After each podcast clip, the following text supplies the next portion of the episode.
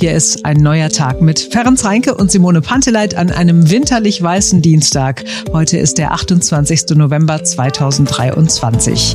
Und wir sprechen gleich nochmal über die Abschiedswetten-Das-Show von Thomas Gottschalk. Denn auch wenn die schon am Samstag war, gibt's auch heute noch verärgerte Kommentare zur Sendung. Manche berechtigt, andere kleinlich. Und ein Kommentar ist super, super wichtig, denn es geht um den Umgang mit behinderten Menschen in der Öffentlichkeit. Vorher hört ihr aber bei uns kurz vorm Winter auf den Straßen bei uns in der Stadt. Insgesamt bei uns in der Region die Situation nach dem ersten richtigen Schneefall in diesem Winter ja halbwegs entspannt. Auch dank der BSA und dank der vielen privaten Winterdienste, die heute früh unterwegs waren und auch den ganzen Tag noch unterwegs sein werden. Unser Berlin-Reporter Henry Parzefall hat heute früh einen Winterdienst begleitet. Carnold heißt die Firma, hat ihre Zentrale in Tempelhof und wir haben heute früh erfahren, wer morgens im Streu- oder Räumfahrzeug sitzt, der steht unter ständiger Beobachtung.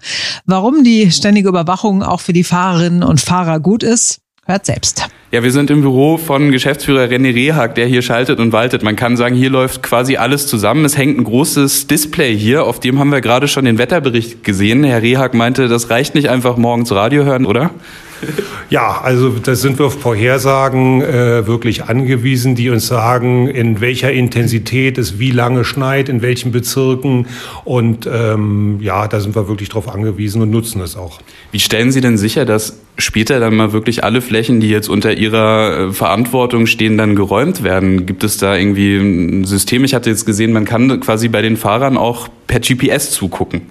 Genau, also jedes Fahrzeug ist bei uns mit GPS äh, ausgerüstet und wir können äh, daran auch erkennen, wird, ist tatsächlich die Bürste auf dem Boden, dreht die sich, äh, wird tatsächlich auch gestreut. Das brauchen wir auch zur Dokumentation für den Kunden, wenn es denn äh, notwendig ist. Wie finden das die Fahrer, dass sie zugucken?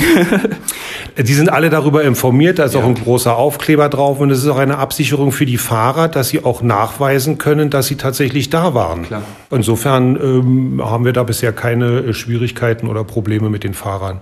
Also hier wird alles getan, damit es reibungslos läuft. Wir haben auch gerade schon mal geguckt, wie es in den nächsten Tagen aussieht. Herr Rehag sagt, da kommt auf jeden Fall noch was.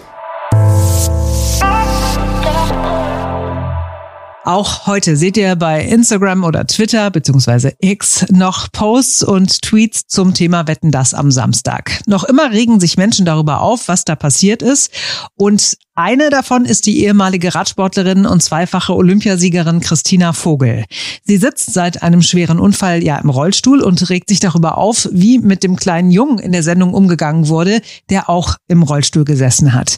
Da geht es zum Beispiel um Sätze von Gottschalk wie diesen hier. Sag mal, du sitzt im Rollstuhl, aber du bist ein aufgewecktes und lustiges Kerlchen. Man hat das am Anfang gar nicht richtig gemerkt, dass du ja am Rollstuhl den ganzen Tag gefesselt bist. Ja, und dann ging es ja noch weiter, sagt Christina Vogel. Wenn man dann da reinrollt, dann vor Treppen steht, bis hin zu dann eine Begleitung von Thomas Gottschalk zu dem Wettgeschehen oder Wett, Wettplatz, sage ich mal, wo er vor Millionenpublikum seine Diagnose äußern muss. Das ist einfach absolut diskriminierend und albeistisch.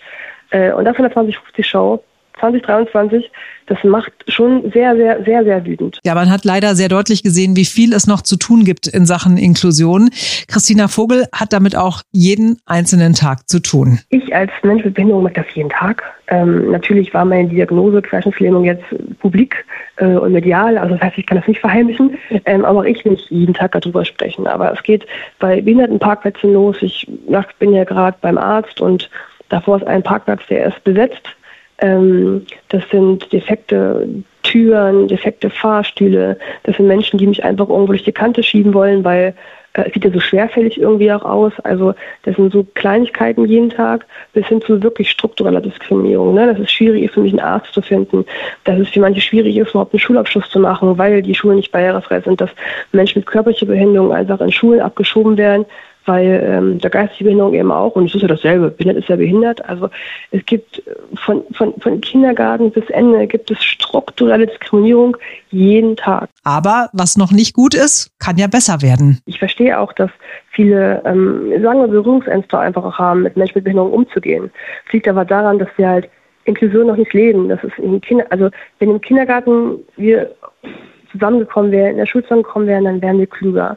Da es aber noch nicht so ist, ist es auch nicht schlimm zu fragen. Also wenn man mich fragt, kann man dir helfen, dann sage ich gerne ja oder auch gerne nein. Ne? Also es ist ja nicht schlimm, wenn man, wenn man Fragen einfach auch stellt, die aber auf Augenhöhe und die Antwort, die dann kommt, noch akzeptieren. Also die Antwort kann sein, ja, ich möchte gerne Hilfe oder ich möchte jetzt einfach über Diagnose nicht sprechen. Prinzipiell immer, dass Sachen, die ich selber beantworten wollen würde, kann ich auch andere fragen.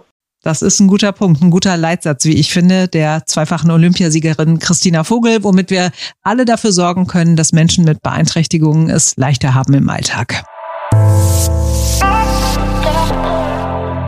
So, und einen haben wir noch. Das ist heute früh der Kultursenator Joe Cialo und er sorgt heute für unser versöhnliches Ende hier im Podcast. Ja, ob im Seniorenheim im Kiez, als Hausaufgabenhilfe in der Schule oder als Unterstützung im Tierheim. Ganz, ganz viele Berlinerinnen und Berliner engagieren sich freiwillig und ehrenamtlich in ihrer Freizeit. Das ist super, super toll und es bringt einem selbst ja auch ganz viel, finde ich persönlich. Ich habe eine Ausbildung zur ehrenamtlichen Hospizbegleiterin gemacht und finde, man bekommt so viel mehr zurück, als man selbst an Zeit und Mühe investiert. Die Stadt sagt jetzt wieder allen Berlinerinnen und Berlinern, die sich freiwillig irgendwo engagieren, danke. Jetzt am Samstag, also am 2. Dezember, da findet zum achten Mal der stadtweite Aktionstag Berlin sagt Danke statt. Dafür verantwortlich ist eben auch Joe Cialo, der Senator für Kultur und gesellschaftlichen Zusammenhalt.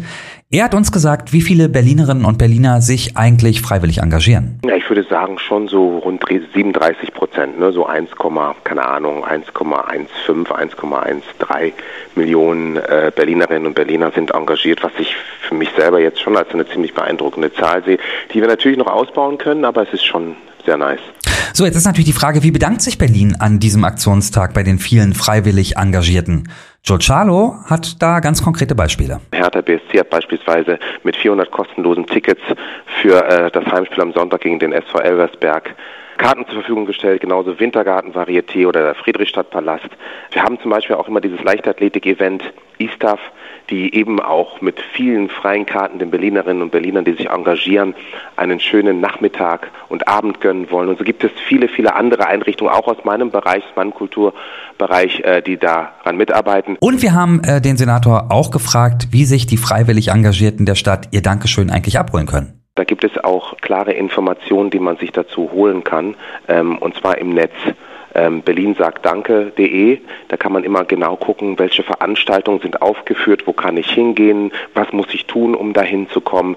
Ähm, und da würde ich alle Bürgerinnen und Bürger bitten, dass sie ähm, hier in Berlin davon Gebrauch machen. Denn verdient haben es auf jeden Fall die, die sich dafür engagieren oder sich auch noch engagieren möchten. Ist ja nicht zu spät. Ja, in der Tat. Am Samstag ist also der stadtweite Aktionstag Berlin sagt Danke für freiwillig Engagierte hier bei uns in der Stadt. Ab 11 Uhr gibt es dazu die zentrale Veranstaltung im Humboldt-Forum in Mitte, bei der der Kultursenator Joe Cialo durch das Programm führen wird. Das war's für heute. Morgen sind wir natürlich auch wieder für euch da, denn dann ist wieder ein neuer Tag. Cheerio!